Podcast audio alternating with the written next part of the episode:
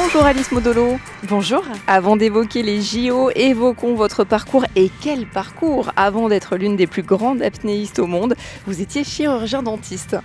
En effet, voilà, ma voie était euh, euh, dessinée, mon chemin tout tracé, et l'apnée est venue euh, changer ce parcours. Quand vous aviez 23 ans, je crois. Alors, j'ai découvert l'apnée euh, à 23 ans, donc j'étais c'était pendant mes études de chirurgien dentiste. Euh, mais c'est pas à 23 ans que j'ai tout quitté, c'est à 35 ans, en 2019, que j'ai osé prendre ce pari fou. Vous dites que vous aviez tout contre vous pour devenir championne d'apnée. Pourquoi? Alors bah c'est vrai que je, je semblais présenter que des handicaps puisque j'avais pas fait de sport pendant mon enfance et l'adolescence. Euh, j'avais pas des grandes capacités respiratoires. Je suis pas née euh, au bord de l'eau. Je suis née à Clermont-Ferrand. J'étais pas aquatique. J'avais le mal de mer. Donc rien semblait me prédestiner à cette voie-là. Et ça a été un peu un élément marquant qui a attisé ma, ma curiosité parce que malgré tout ça, j'étais douée. Et je me suis dit, ah, c'est qu'il y a peut-être quelque chose d'autre et j'ai eu envie de savoir qu'est-ce qui se cachait derrière ça. Et le mental, vous l'avez, on peut le dire, hein, Alice.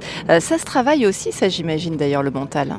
Exactement. Et tous les apnéistes vous diront l'apnée, c'est une discipline mentale. Et ça semblait être euh, mon point fort puisque j'avais rien d'autre euh, de, tout ce qu'on a pu citer. Et je leur ai demandé donc à mes coéquipiers d'entraînement comment vous travaillez votre mental, quelle est votre routine? Et là, j'ai pas eu de réponse. Mm. Et du coup, je me suis dit ah. Si j'arrive à élucider euh, qu'est-ce que c'est que le mental, comment on s'entraîne mentalement, peut-être que je vais trouver la solution à, à ce que je suis et à comment je peux utiliser ce point fort quand je veux, comme je veux. Et, euh, et c'est là-dessus que j'ai beaucoup travaillé jusqu'à trouver un préparateur mental. Et là, ma carrière a pris un, un essor euh, important. Et alors le mental, ça va de pair avec la respiration? Ouais. Euh, c'est vrai que pour, euh, j'ai envie de dire, pour plonger dans son mental, euh, la porte d'entrée, c'est la respiration, c'est le souffle. Et là aussi, c'est quelque chose qui a été très important pour moi. De mon métier m'a énormément aidé pour euh, tout miser sur la respiration parce que je soignais des enfants euh, assez jeunes et quand ils n'étaient pas habilités à respirer correctement par le nez, il y avait un tableau clinique assez sévère, un état général euh, euh, très compliqué, une perte d'attention euh, très agitée, des difficultés à s'alimenter, à dormir et une morphologie complètement déformée. Mhm. Et j'ai pris conscience du pouvoir du souffle grâce à mon métier et j'ai eu envie de, de tout miser là-dessus aussi. Et ça vous a énormément servi donc. Exactement, ça a été les deux piliers sur lesquels j'ai tout misé pour faire la différence. Et il faut dire qu'à 35 ans, je me mesurais à des athlètes qui sont athlètes de haut niveau depuis l'âge de 16 ans. Si je prenais pas un chemin différent, jamais j'aurais pu rentrer dans le game. Alors vous avez 38 ans Alice et votre palmarès est très impressionnant. Quel titre vous comble le plus aujourd'hui? Est-ce que c'est le dernier, euh, celui de vice-championne du monde au Honduras? Je, je crois que, que ce que j'aime, c'est mon chemin. C'est- C'est peut-être un peu, un peu classique de dire ça, mais c'est aussi mon rêve d'être la première française à atteindre 100 mètres. Ça, c'était très précieux et c'est ce chiffre-là qui m'a qui m'a mise en mouvement et, qui m'a donné cette envie, qui m'a challengée et, et en même temps qui m'apporte euh, toutes ces réussites.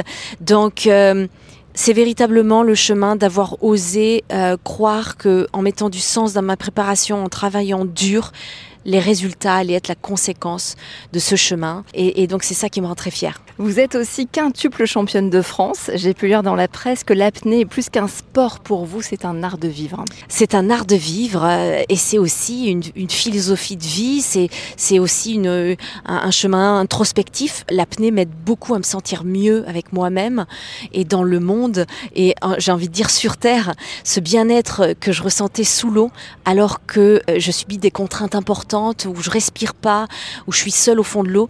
Ce bien-être, cette, cette sensation de liberté, j'ai voulu la ressentir sur Terre et donc j'ai utilisé tout ce que j'ai mis en place euh, dans mon sport, dans ma vie et, et c'est ça que j'ai envie de transmettre aujourd'hui et notamment ces exercices de respiration qui m'ont permis d'être performante aussi sur Terre et de me sentir bien avant tout. Et ça passe aussi par la méditation du coup. Oui, il y a, y a- y a toute cette forme de, de méditation, de, tout ça c'est lié. On, on- on met des mots, mais finalement on fait des choses très instinctives qui s'apparentent à ça. Donc je préfère rester vague pour pas euh, faire peur, parce que quand on parle de yoga, de méditation, de Mhm. euh, d'hypnose, etc., tout ça c'est des termes qui parfois euh, euh, nous limite. Cette passion, en tout cas, elle vous apporte de très grandes joies, mais aussi des grosses frayeurs, comme dans tous les sports extrêmes.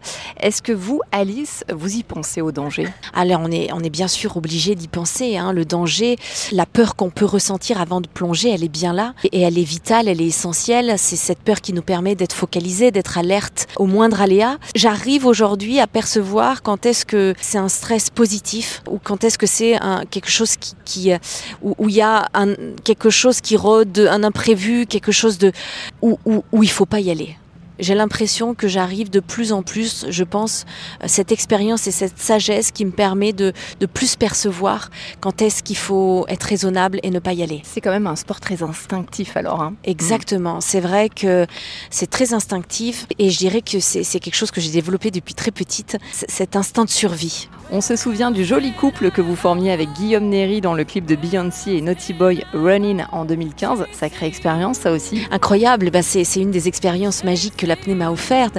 Quand vous êtes sur votre voie, la vie, c'est vous le faire savoir. Et, cette période, elle est, charnière parce que j'avais arrêté l'apnée en compétition pendant 4 ans, de 2017, de 2013 pardon, à 2017. Et l'apnée est revenue à moi sous forme de projet artistique. Avant ce clip, j'ai réalisé une pub pour euh, la marque de thé euh, Et c'est un peu ça qui m'a ouvert la, porte de ce clip. Euh, et donc ces projets artistiques m'ont tenu en haleine. Et c'est un peu comme si euh, l'apnée ne m'avait jamais lâché jusqu'à ce que j'arrive à, renouer. Euh, et ça, ça se passe en 2018. Je renoue avec l'apnée et en 2019, tout s'accélère. Je quitte ma profession de chirurgien dentiste pour devenir apnéiste professionnel. Et là, là, je touche plus terre, c'est-à-dire que j'essaye même plus de réfléchir. Je deviens un petit peu, euh, je, me, je me donne des frissons moi-même. Je me dis, mais qu'est-ce qui t'arrive? Quel courage en tout cas.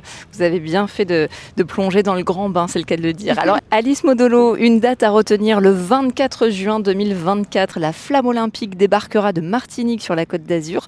Racontez-nous ce qui va se passer dans la rade de Villefranche-sur-Mer et quel sera votre rôle? Alors bah voilà, c'est une idée euh, un peu folle euh, du président du département, Charles Ginesi, qui est euh, extraordinaire pour moi parce que je deviens relayeuse de la flamme et qui plus est, je vais immerger cette flamme dans un un site euh, magique qui est la rade de Villefranche, qui est un des sites euh, les plus reconnus dans le monde pour les apnéistes. C'est le berceau de l'apnée moderne.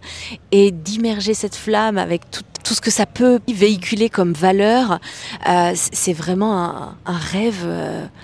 inouï. Hein. Ouais, je, me sens, je me sens vraiment intégrée dans le monde sportif et, et vraiment leader dans le sens où euh, je représente le, mon sport, mais je représente aussi le sport féminin, euh, la diversité, la mixité, le partage, la transmission et l'excellence, la quête de l'excellence, donc euh, et aussi la protection de l'environnement. Et oui, donc, ça aussi c'est très important. Pour voilà, donc mm. pour moi ça, ça, véhicule toutes ces valeurs et je suis, je suis très très fière. Est-ce qu'il y a des entraînements spécifiques pour cela? Alors on est en train de préparer tout ça. Euh, on est en train de, savoir comment on va pouvoir immerger cette flamme. Elle a déjà été immergée euh, deux fois à Sydney et lors des, Jeux de, Sochi dans le lac Baïkal. Donc ils connaissent le process. Nous on le connaît pas encore. Je sais pas s'ils vont y mettre tous les moyens financiers pour, mais j'ai envie de vous dire, on n'a pas besoin forcément d'y mettre autant d'argent. Je préfère qu'on réserve l'argent pour euh, pour préserver la planète. Juste la symbolique est là. Et c'est tout ce qui m'intéresse. Alors vous faites partie des 11 000 porteurs de flammes, pourtant l'apnée, rappelons-le, n'a pas été reconnue comme discipline olympique. J'imagine que c'est une grosse déception.